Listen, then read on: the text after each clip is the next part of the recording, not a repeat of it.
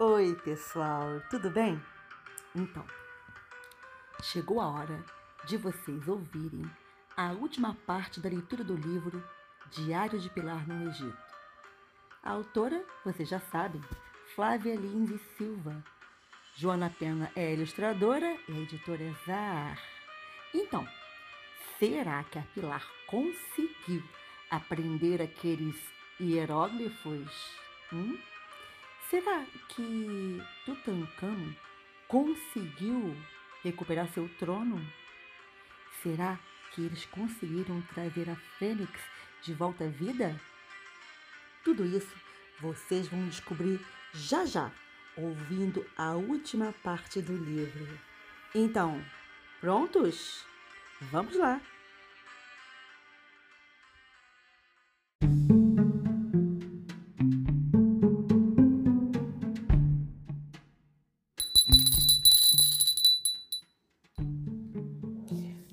Tote. Enquanto os escribas consultavam o oráculo e confabulavam, decidindo se eu poderia ou não aprender a escrita sagrada, resolvi ficar um pouco sozinha. Deixei samba com Breno e saí caminhando pela beira do rio. Eu estava mesmo ansiosa para saber se teria autorização para aprender a escrita hieróglifa. E não conseguia pensar em outra coisa. Ai, como eu queria entender aquela escrita sagrada. Como aquilo parecia interessante. Fiquei pensando em como seria incrível fazer um diário todo escrito naquela linguagem enigmática. Junto ao rio, achei um graveto e comecei a desenhar. Fiz uma bandeirinha igual a que tinha visto os, os escribas desenharem na grande escola. E, de repente, um ibis lindo pousou ao meu lado rabiscando também na areia com o seu bico comprido. Achei aquilo muito raro. Nunca tinha visto um pássaro fazer um desenho antes. Será que tinha sido por acaso? Resolvi fazer outra bandeirinha e mais uma vez o ibis me imitou, copiando o desenho com o bico. Achei tão divertido que saí fazendo mil bandeirinhas junto com aquela ave esperta. Estávamos assim na maior brincadeira quando o mestre dos escribas surgiu com Tuti e alguns discípulos. O mestre tinha um ar solene e aposto que ia dizer palavras duras e sérias se um dos discípulos não tivesse apontado para o chão. Foi quando um burburinho se espalhou entre todos eles.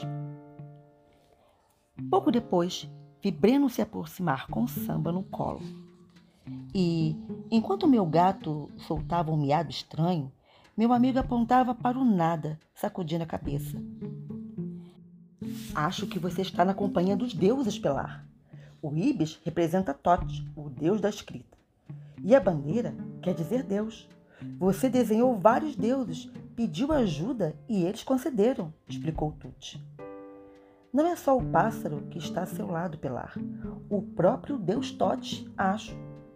Daqui a pouco vou até achar esses homens com cabeça de bicho normais.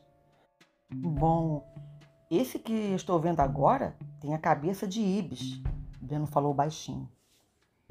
E o que Deus Todd está fazendo nesse exato momento? Perguntei, cheia de vontade de ver também. Está apontando para você e para os seus desenhos. Olhe, ele está desenhando com nuvens uma bandeira no céu. Breno apontou para cima e lá estava uma bandeira perfeita desenhada com as nuvens. Impressionante!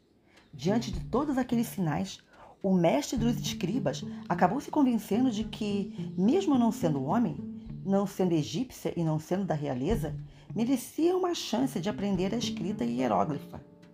Está bem, que você aprenda a nossa escrita e que leve os hieróglifos para os outros mundos. Seria mesmo muito mais fácil espalhar logo a escrita hieróglifa do que levar anos depois até encontrar e decifrar a pedra de Roseta, sussurrou Breno rindo ao meu ouvido. Finalmente, eu poderia começar a ter aulas daquela escrita fascinante. Que ótimo! Vamos lá! Quero começar as aulas agora mesmo! Eu estava tão entusiasmada que dei um beijo agradecido na bochecha do mestre dos escribas. Ele me olhou de um jeito esquisito e percebi que tinha quebrado algum protocolo importante. Ops! Por sorte, aquilo não fez com que o mestre mudasse de ideia. E instante depois, eu já estava na sala dos escribas com uma vareta de madeira, um pote com tinta preta, outro com tinta vermelha e um papiro comprido. Sapeca e intrometido, Samba logo quis experimentar as tintas também e deixou a marca de suas patas no meu papiro. O mestre dos escribas me olhou torto e tive de guardar meu gato com cuidado dentro do superbolso para que não atrapalhasse a aula. Samba protestou miando, mas não tinha outro jeito. Dessa vez, ele precisava ficar quieto. Na sala fez-se um silêncio absoluto e finalmente um mestre começou a falar com seu jeito solene. Escrever é fazer existir. O verbo dá vida e traz conhecimento. Por isso, nunca desperdicem palavras. Nunca use as palavras como se não tivessem importância. Cada palavra ganha vida. Cada palavra transforma. Eu sabia que Tuti estava ansioso por voltar logo para seu trono. Mesmo assim, sentou-se ao meu lado com toda a paciência e resolveu me dar algumas dicas. Nossos desenhos podem ter três significados. Veja esse pato, por exemplo, Pilar. Sozinho significa pato, mas também significa o som S. E se eu desenho o pato ao lado de uma figura masculina, ele passa a significar homem jovem, garoto, que nós chamamos de Sa. E se eu desenhar uma mulher ao lado do pato, significa jovem mulher? Perguntei. Isso. Só que além da imagem da mulher e do pato, colocamos também esse desenho de pão, que simboliza o feminino, e a letra T. Pronto. E agora você já sabe que chamamos as garotas de Sat. Estranho? Por que você virou o desenho para o outro lado? Quis saber Breno. Para mostrar que nossa escrita pode ser lida da direita para a esquerda e da esquerda para a direita. Você tem de notar para que lado as figuras apontam para saber por onde vai começar a leitura. Puxa, isso é ótimo para canhotos como você, Breno. Brinquei, já desenhando para o outro lado a bandeirinha que eu conhecia bem. Ao ver meu desenho, Tuti aproveitou para nos contar um pouco mais sobre o significado dos hieróglifos. Essa bandeirinha, ou seja, Deus, nós chamamos de Néter. Se juntarmos com este bastão, que quer dizer palavra, teremos a palavra de Deus.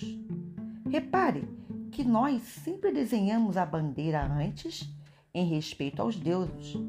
Depois, adicionamos esses tracinhos que significam o plural e podemos ler palavras de Deus. As palavras de Deus são como nós chamamos os hieróglifos. Encantada com os sons e os desenhos dos hieróglifos, resolvi fazer um pedido especial. Tuti, quero aprender a escrever meu nome em hieróglifo. Pode me ensinar? Não é tão simples, respondeu o mestre dos escribas, que parecia complicar tudo ao invés de simplificar. Acontece que, na maioria das vezes, nós não escrevemos as vogais, comentou Tuti. Q, LNG, MS, CMP, LCD, exclamação. Desenhou Breno em seu papiro, rindo. MS, MT, NT, RSS, NT. Eu rabisquei de volta, achando tudo aquilo muito interessante. De repente, Breno se empolgou e escreveu no meu papiro: GST, MT, DVC! Exclamação. QM, GST, MT, D, MM? Interrogação. Eu perguntei sem entender muito bem. Será que ele estava falando dele ou de Tuti? Não tivemos tempo para continuar a conversa sem vogais, porque o mestre dos escribas já passava para o próximo exercício que muito me interessava.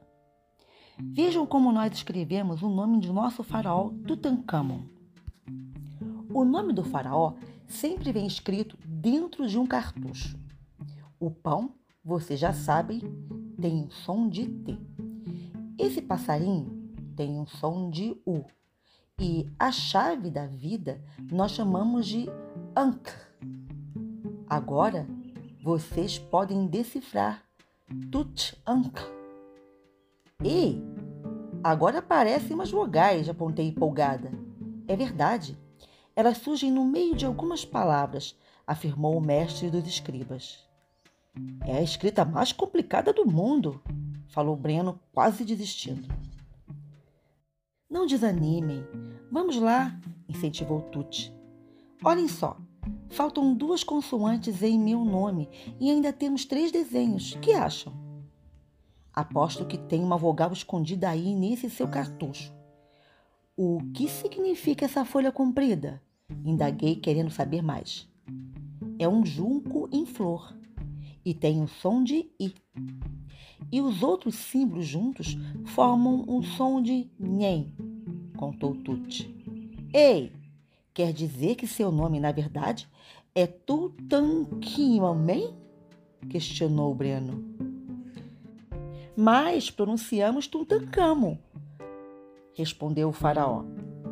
O melhor é que agora eu já tenho essa pena com som de I para o meu nome concluir. E as outras letras? Para desenhar letra por letra, precisávamos de mais papiro e mais espaço. Assim, o mestre dos escribas decidiu nos levar a uma outra sala.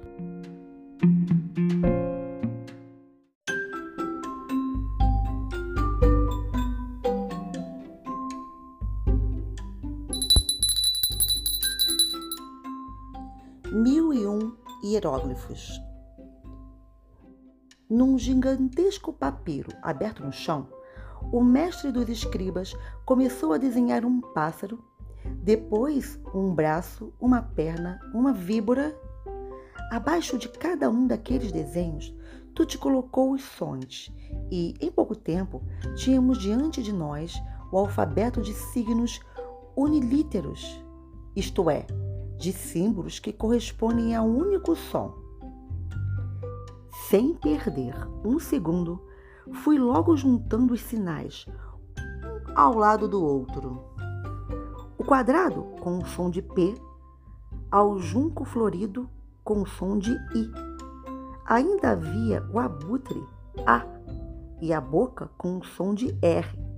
Pronto! Agora eu tinha formado a palavra piar. Faltava meu L.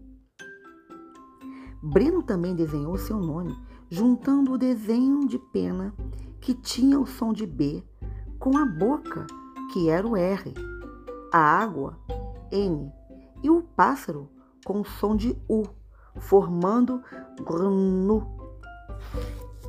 O mestre dos escribas olhou com certa surpresa para os nossos desenhos e achou que já era o suficiente para uma primeira aula. Mal podia imaginar que eu não iria parar de estudar enquanto não tivesse escrito o meu nome de uma maneira mais apropriada.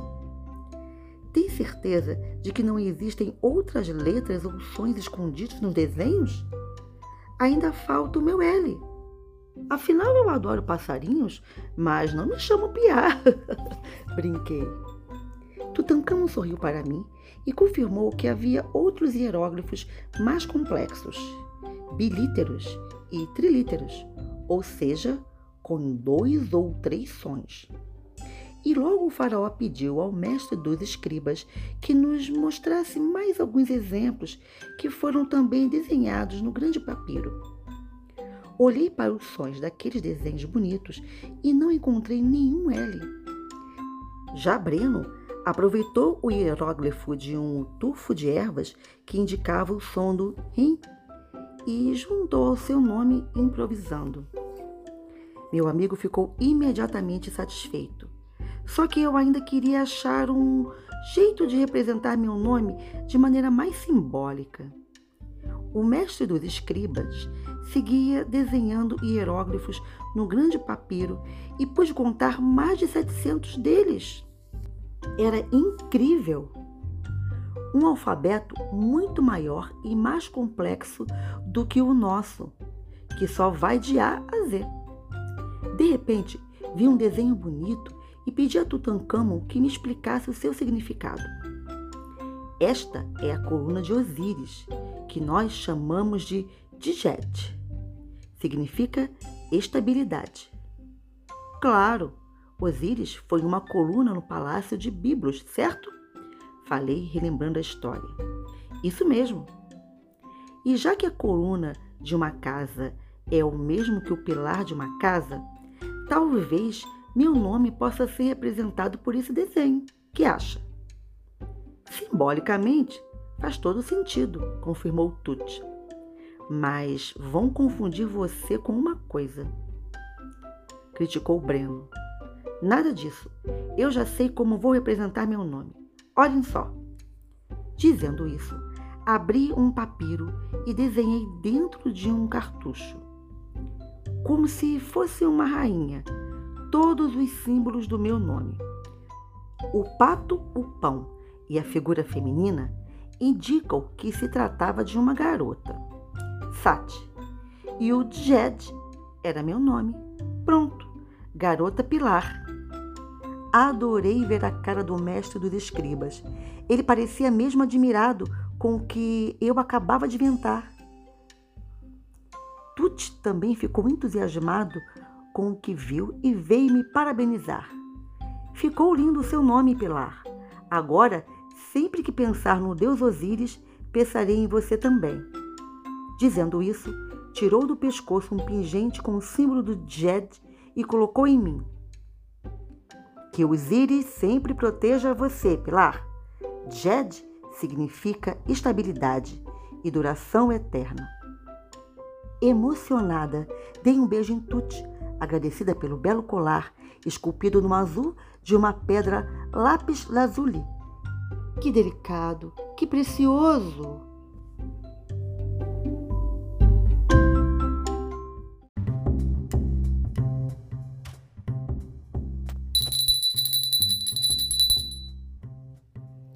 A Esfinge.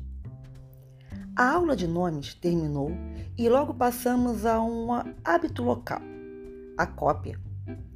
Junto com os demais escribas, fomos autorizados a copiar o papiro que anunciava a volta de Tutankhamon.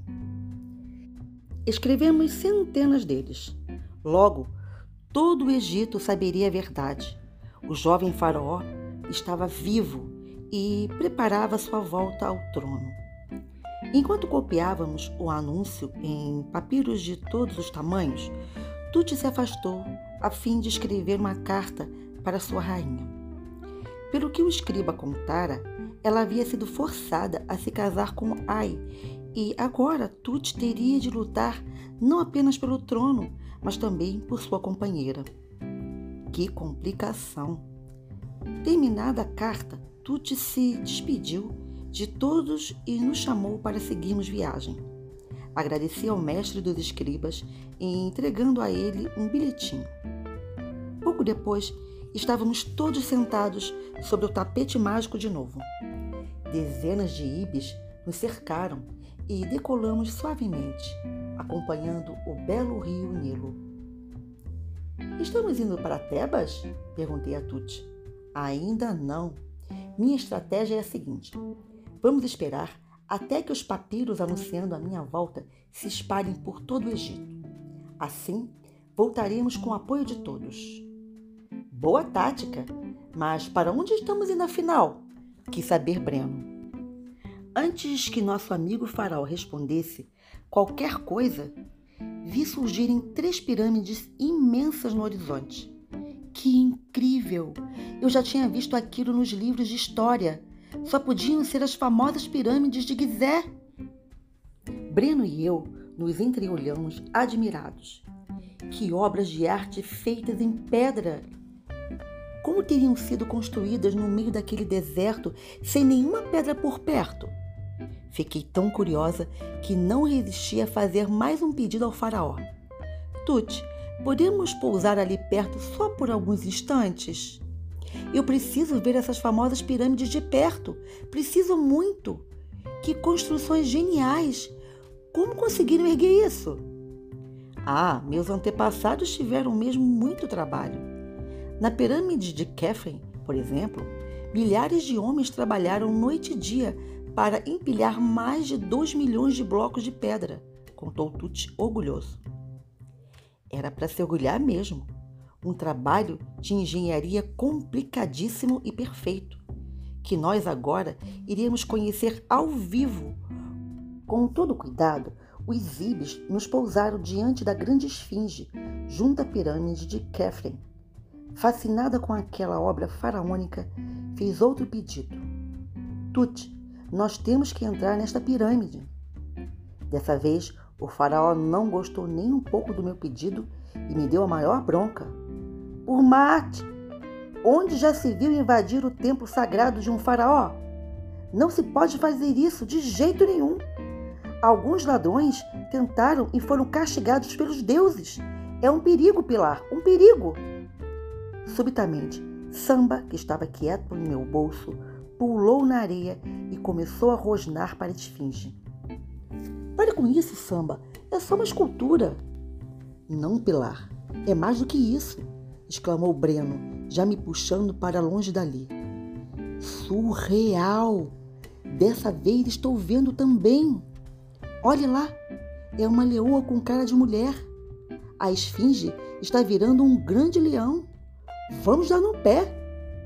Peguei samba no colo, Breno me puxou e de repente vimos Tuti passar correndo por nós apavorado. Fujam! É a deusa Serkmet. Ela estava adormecida há séculos e agora se transformou numa leoa bravíssima. Saímos todos em disparada, mas a verdade é que não existe lugar para onde se esconder no descampado de um deserto. Sem opção, Breno decidiu desobedecer as regras locais e me puxou para cima da pirâmide. Tutankhamon, mesmo temendo as consequências, não teve opção a não ser nos seguir. Distraída com o faraó, nem vi quando Samba pulou do meu colo e voltou para a terra, onde continuou rosnando para a deusa Sekhmet, tentando enfrentar a fera. Chamei meu gato com todas as forças, mas ele não veio. Até que, de repente, a leoa pulou sobre Samba e mordeu seu rabo. Corre para cá, Samba, rápido! implorei, descendo para o pé da pirâmide. Está maluca, Pilar? Volte aqui para cima! gritou Breno, tentando me puxar pela roupa.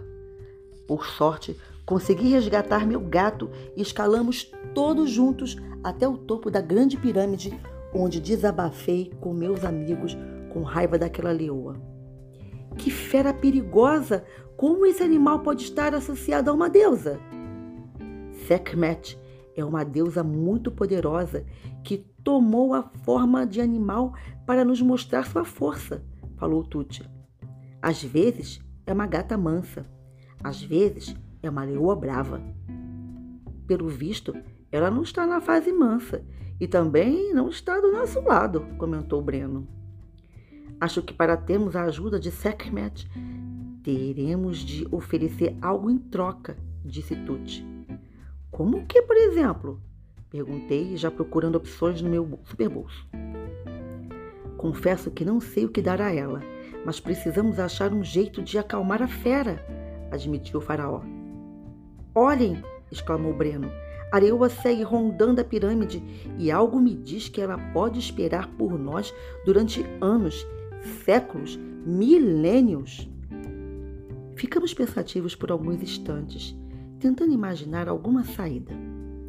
Lá do alto, podíamos ver o imenso deserto, com terras e mais terras a perder de vista. Do outro lado, o rio Nilo.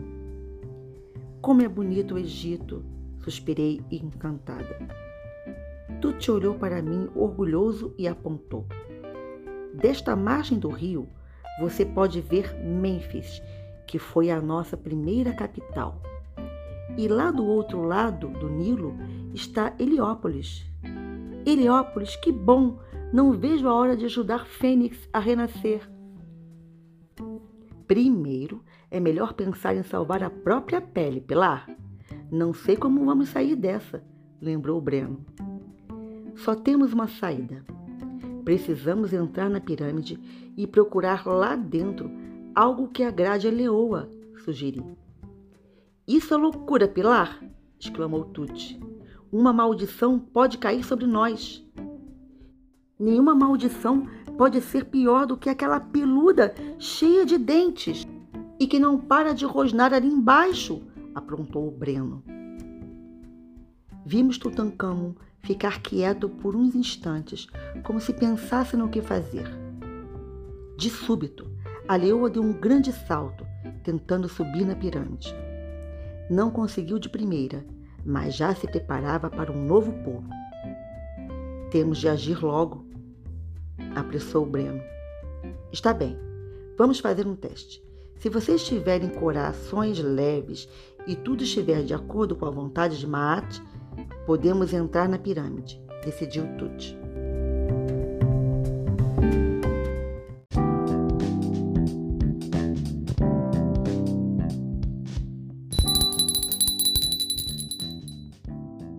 Pêndulo de Maat.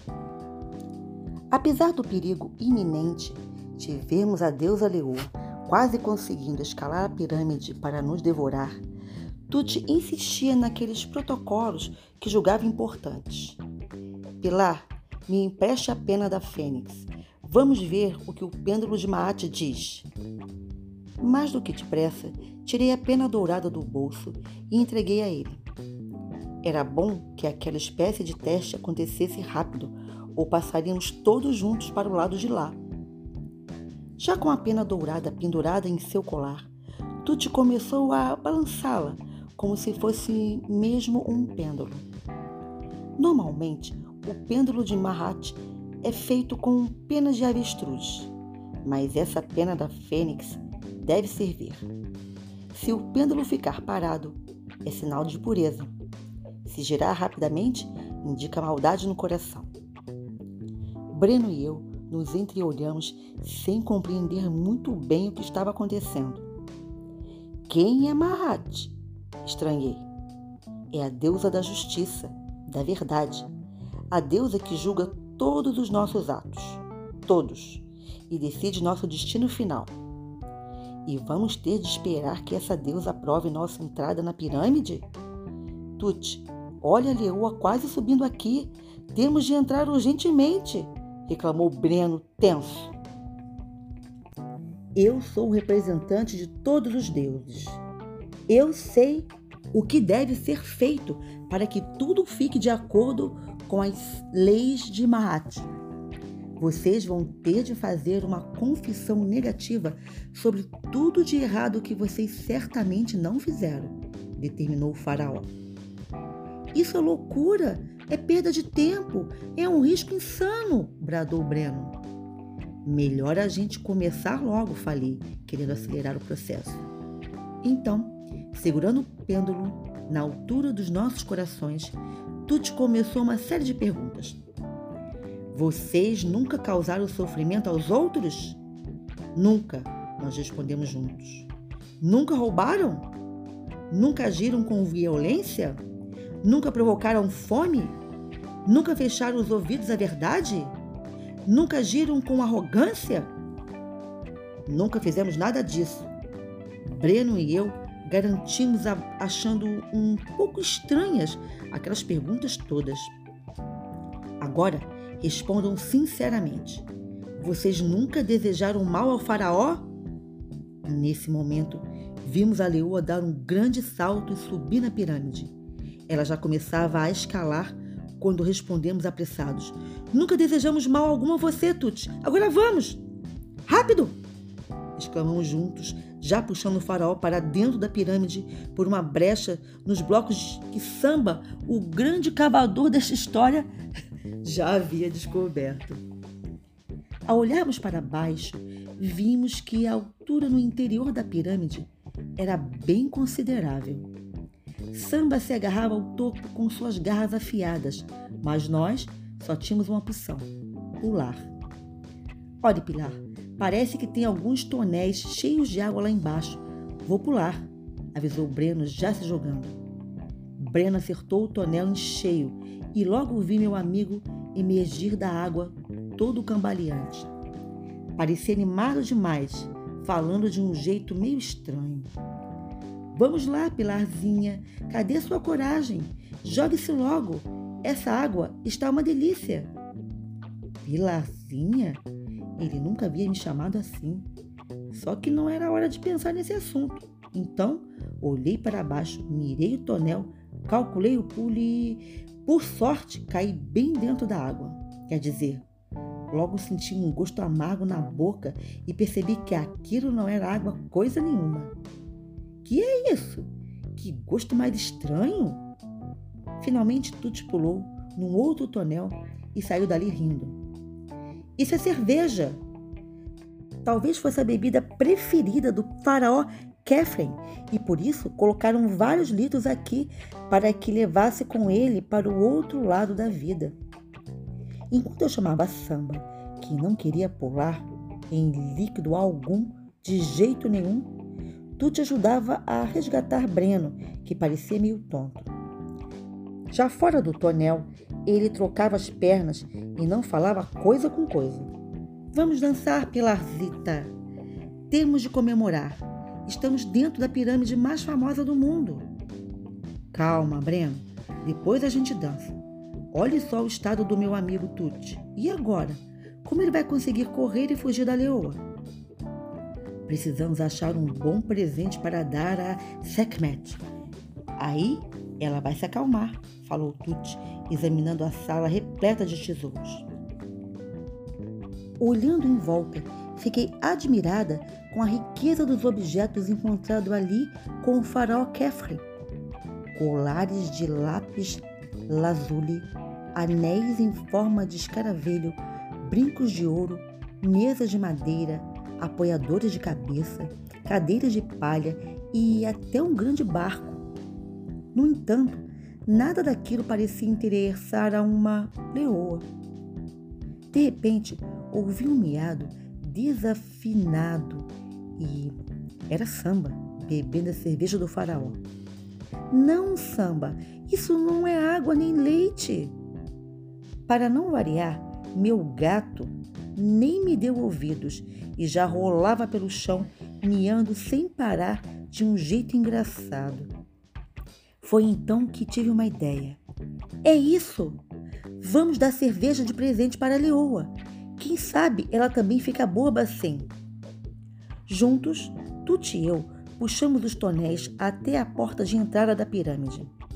Breno estava imprestável e, em vez de empurrar, entornou um tonel inteiro. Com cuidado, Tuti abriu a porta da pirâmide e colocou uma grande quantidade de cerveja num recipiente mais baixo. Depois, corajoso, chamou a leoa. Venha, Sekhmet. Venha ver se você gosta disto. A leoa deu um salto na direção de Tut e fechei os olhos, temendo o pior.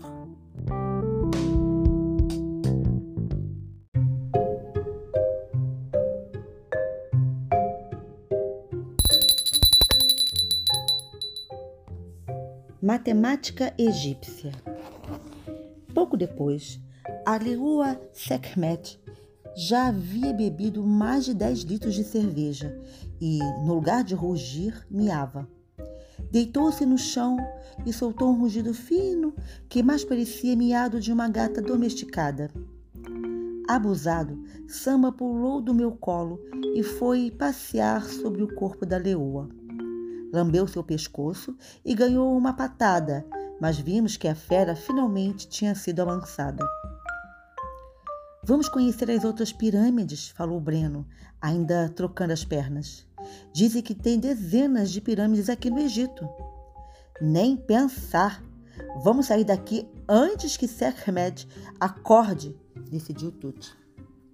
Não muito longe dali avistamos um camelo que parecia ter se perdido do seu grupo.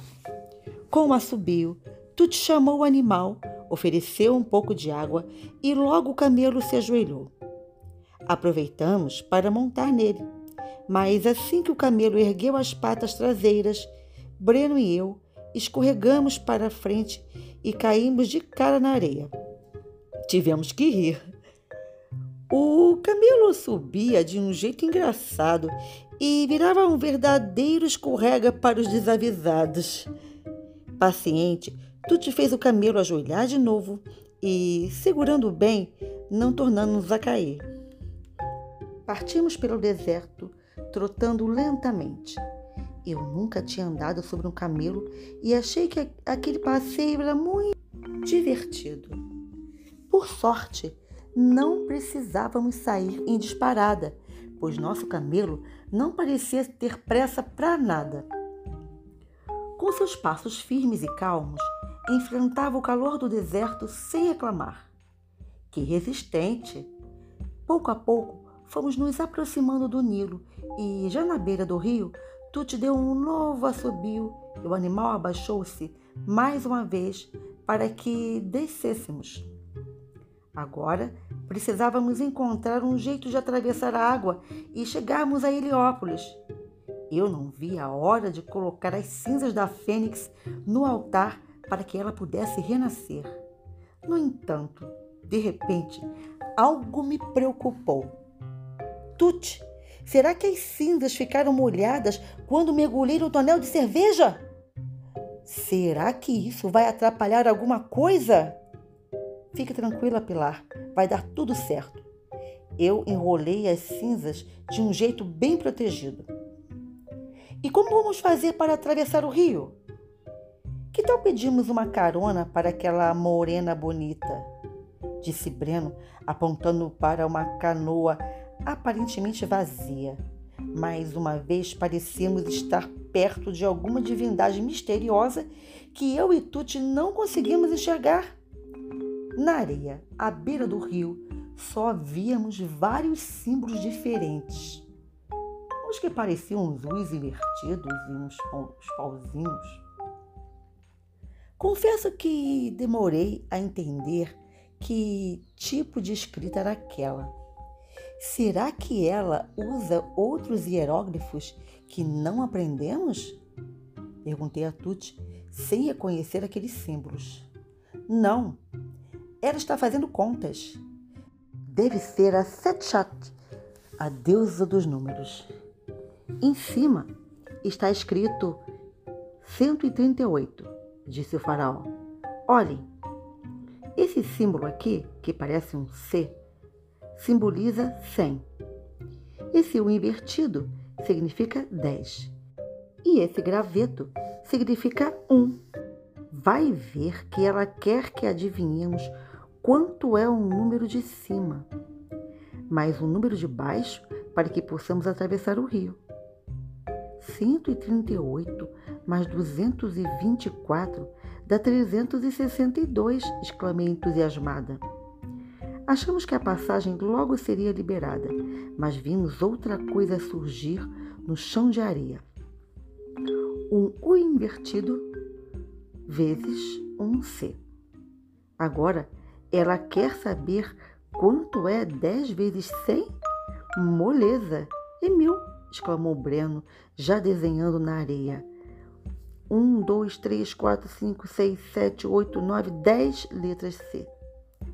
É mil, mas o número mil é simbolizado pela nossa flor de lótus, disse Tuti. Que tabuada mais cheia de floreios, brincou Breno. Se quiserem aprender mais, posso mostrar um pouco de matemática a vocês no ábaco, quando voltarmos a Tebos. Agora temos de correr. O sol já está se pondo e precisamos chegar em Heliópolis ainda com luz para que Fênix possa renascer das cinzas. Segundo Breno nos informou, a deusa Setchat já estava na proa da canoa, nos esperando para partir e com suas mãos divinas, nosso barco percorreu o rio como se flutuasse.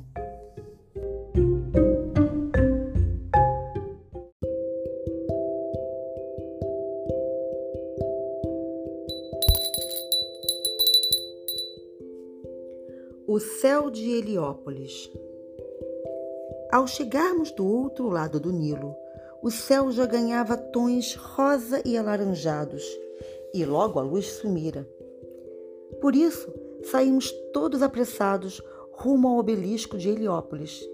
Pelo caminho, Tuti nos contou que havia feito uma longa viagem por seu reino ao ser coroado aos nove anos. Alguns anos haviam se passado. Mesmo assim, ele ainda se lembrava da homenagem que recebera em sua primeira visita a Heliópolis.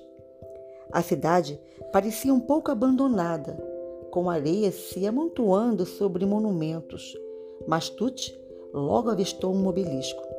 Vamos, é por ali.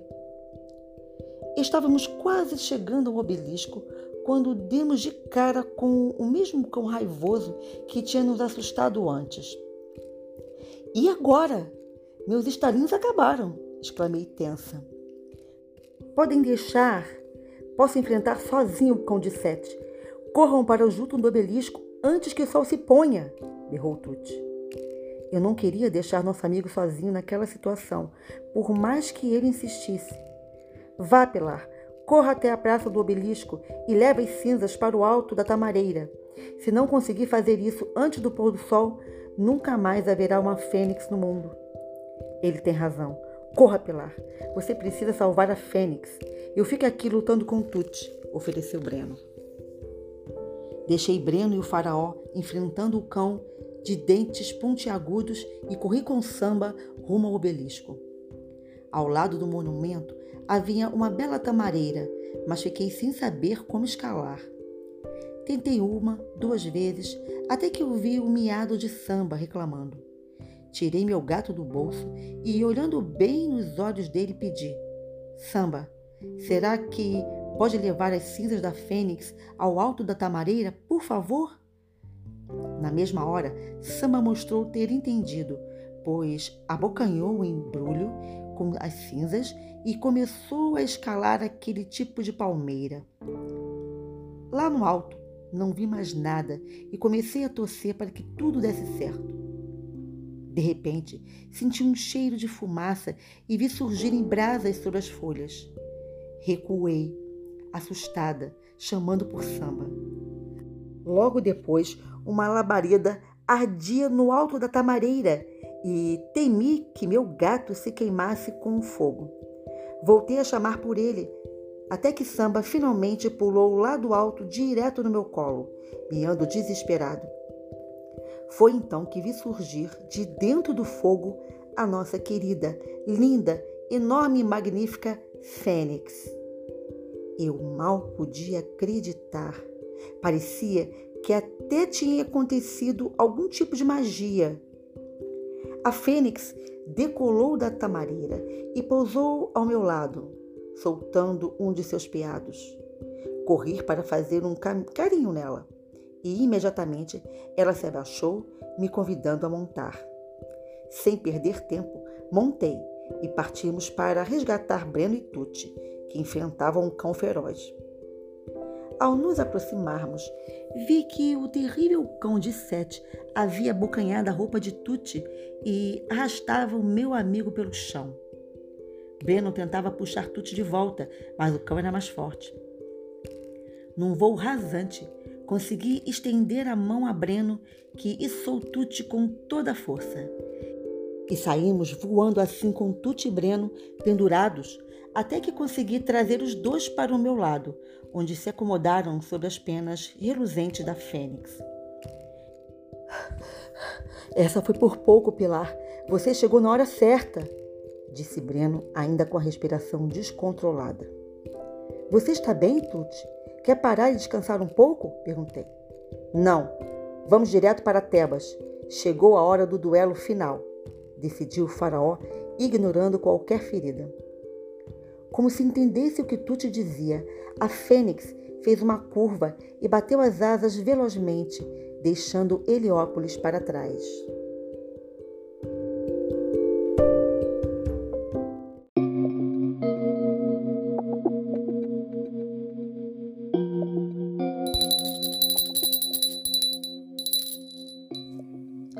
Rumo a Tebas. Abraçados à bela fênix, sobrevoamos o Nilo e vimos surgir uma linda estrela no céu. Que estrela era aquela? Breno quis saber. É Sirius. Ela anuncia que um ano novo se inicia e que as águas do Nilo vão começar a subir, irrigando a terra para um novo ciclo de plantio. Vamos chegar em noite de festa Espero que a população já tenha recebido os nossos papiros e esteja lá em Tebas para celebrar a sua volta, Tut. Também espero, Pilar, falou o faraó com um pouco apreensivo. Depois houve um longo silêncio. Na verdade, estávamos todos preocupados com a ida para a grande capital, pois lá certamente aconteceria o confronto com o traidor Ai. De repente, porém, esqueci tudo isso e fiquei admirada com o que vi. Construções imensas, lindas, faraônicas. Tuti quebrou o silêncio e apontou. Vejam, lá está Tebas, a capital do meu reino. É a cidade mais linda do mundo. A fênix começou a voar mais baixo e percebemos que havia um verdadeiro exército de animais dispostos a lutar. No alto de um trono, o traidor Ai estava cercado por cães furiosos e crocodilos terríveis. Ao nosso lado, voando junto da fênix, surgiram centenas de ibis e muitos falcões. Eles dominavam a terra. Nós dominávamos o ar. Lá embaixo, a população começou a gritar: É Tutankhamon! Ele está de volta! Nós nos entreolhamos esperançosos. Parecia que os papiros haviam chegado até ali. Aí, porém, gritava de volta: É um impostor, não acredite nisso. Tutankhamon está morto. Eu sou o verdadeiro faraó do Egito. Traidor! gritou Tut furioso. Você vai pagar caro pelo que fez comigo. Como o palácio estava cercado por feras inimigas, decidimos não pousar. Lutaríamos no ar, com a ajuda das aves. Primeiro, Tutankhamon ordenou que os ibis investissem contra os cães raivosos. Foi horrível. Tive de fechar os olhos para não ver as aves serem abocanhadas sem dó e nem piedade por aqueles cachorros de dentes afiados. Depois, o faraó fez outro sinal e os falcões mergulharam sobre os olhos dos crocodilos. Conseguiram ferir alguns, mas os crocodilos ainda eram mais fortes e, com sua couraça protetora e seu rabo comprido, jogavam longe os falcões. A guerra estaria perdida para o nosso lado se não fosse uma ajuda inesperada um exército de leões chegou pulando e rosnando e logo cercou o trono. Breno vibrou. É a deusa leoa, Sekhmet, está do nosso lado. Pelo visto, ela gostou do presente que demos a ela, brinquei com Tuti. Primeiro, vimos os leões cercarem os cachorros de Ai, destruindo um a um. Ai ficou de pé sobre o trono e olhou para o céu apavorado, sem ter para onde ir. Mesmo assim, ainda gritava, querendo convencer a população numa última tentativa de permanecer no poder. Eu sou o grande faraó e ordeno que acabe com esse impostor. Ao ouvir aquilo, algumas pessoas começaram a atirar pedras na nossa direção e tivemos de nos afastar com a fênix antes que a coisa ficasse mais perigosa. Não sabíamos exatamente como reagir quando me lembrei de algo muito precioso: o olho que tudo vê. Cuidado, o que vai fazer? temeu Tuti. Calma, acho que meu plano vai dar certo, afirmei. Pedi então à Fênix que pousasse diante de uma das paredes do palácio de Tebas e, apontando o Udiate para a parede, vi algo mágico acontecer. Tudo o que tínhamos vivido juntos, todas as aventuras, todos os perigos tinham sido registrados por aquele olho mágico, qual uma câmera de cinema. Confesso que me senti a própria cineasta, lançando um filme de sucesso. E foi assim que a população assistiu a tudo que Tuti havia passado até conseguir voltar para o seu trono. Ao final, Tuti foi aplaudido como se fosse um artista famoso e saiu carregado por todos até o trono. Não sei como Ai terminou. Da última vez que vimos o traidor, ele estava sendo arrastado por uma leoa feroz para o meio do deserto. Quanto a Tuti, logo voltou a se entender com sua belíssima esposa, que o abraçou demoradamente, voltando a ficar ao seu lado. Pouco depois, músicos começaram a tocar. Uma roda se formou e nos puxaram para dançar. Aquele povo parecia tão empolgado que a festa prometia durar mil e uma noites. Breno e eu certamente ficaríamos ali por muito mais tempo, se Sama não tivesse miado desesperado. Só então notei que seu rabo, além de mordido, também havia sido queimado no alto da tamareira e que meu gato fiel precisava de cuidados. Com o sol surgindo no horizonte, penduramos a rede mágica entre dois pilares do palácio.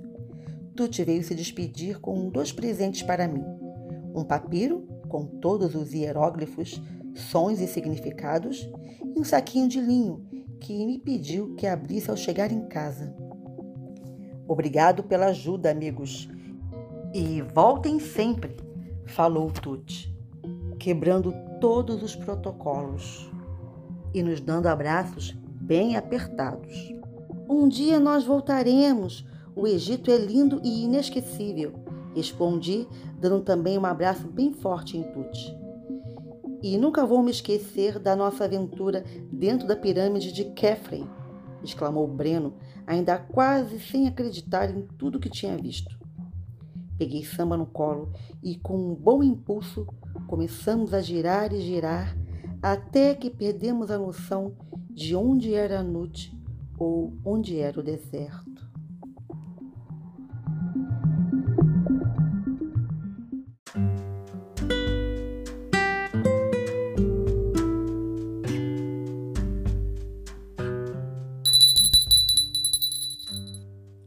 Diário secretíssimo. Assim que a rede parou de girar, notamos que estávamos de volta ao meu quarto. E, para minha surpresa, Breno havia escrito um bilhete para mim em hieróglifos, que me entregou meio envergonhado. Depois saiu correndo, prometendo recuperar meu diário antigo das mãos de Susana. Fiquei ali parada, curiosíssima com o bilhete. Precisava decifrar aquilo, claro. Então tirei do bolso meu papiro com os significados dos sonhos e fui decifrando letra por letra. Que incrível! Parecia uma declaração secreta. Havia um símbolo ali, porém, que eu ainda não conhecia. Uma espécie de adeitado junto à figura de um homenzinho. Que engraçado! Que significaria? Resolvi olhar na lista de hieróglifos que Tuti havia me dado e descobri que queria dizer arar, plantar e também jogar semente em terra fértil para que pudesse dar frutos. Será que era essa a visão do amor de um povo que vivia no deserto? Que o amor pudesse dar frutos? Achei aquilo tão bonito, tão poético. Por isso que eu gostava de Breno porque estava sempre me surpreendendo. Ai, ai, que amigo especial! Fiquei torcendo para que nós dois ainda pudéssemos viajar muitas e muitas vezes, juntos, pelo mundo afora. Imediatamente decidi grudar aquele bilhete no meu diário, sem risco de a Suzana conseguir ler. Aliás, de agora em diante, anotaria muitas coisas em hieróglifos para que ninguém pudesse bisbilhotar. Depois de escrever em meu novo diário egípcio, com várias anotações em folhas de papiro, olhei pela porta e vi que minha mãe e Bernardo já estavam em casa, colocando a mesa para o jantar. E já ia ajudá-los, claro. Antes, porém, precisava abrir o embrulho que Tuti havia me dado. Com todo carinho, desembrulhei o pano de linho e vi dois anéis com pedras de cores diferentes, em formato de escaravelho. No bilhete, Tuti escreveu: Dê esses anéis a quem quiser, Pilar. Os escaravelhos representam o deus Kepri, que nos ensina que a vida está sempre recomeçando. Adorei aquilo e logo tive uma ideia. Afinal, minha mãe e Bernardo estavam recomeçando suas vidas e bem que mereciam um presentinho de juntamento. Então, quando o jantar terminou, decidi falar umas palavrinhas para os dois. Mãe e Bernardo, eu nomeio vocês parceiro e parceira e espero que vocês sejam muito felizes juntos. Dizendo isso, entreguei a eles os anéis de escaravelho. Os dois me olharam meio perplexos. Que lindo! Onde conseguiu isso, Pilar? Quis saber minha mãe. Ah, isso é um segredo meu. Bonito mesmo. Obrigado, agradeceu Bernardo. A parte mais romântica dessa história aconteceu no momento em que Bernardo e minha mãe colocaram os anéis um no outro e depois se beijaram. Fiquei louca para beijar alguém também, mas como só encontrei meu gato por perto, decidi esfregar meu nariz no focinho dele. De repente, nossa família tinha ficado maior, mais animada, mais interessante. Só faltava uma coisinha. Mãe, me diga uma coisa. Quando é que você e o Bernardo vão me dar um irmão, hein? Hein? Hein? E corri para o quarto para começar uma lista de nomes para um futuro irmão ou irmã. Fim!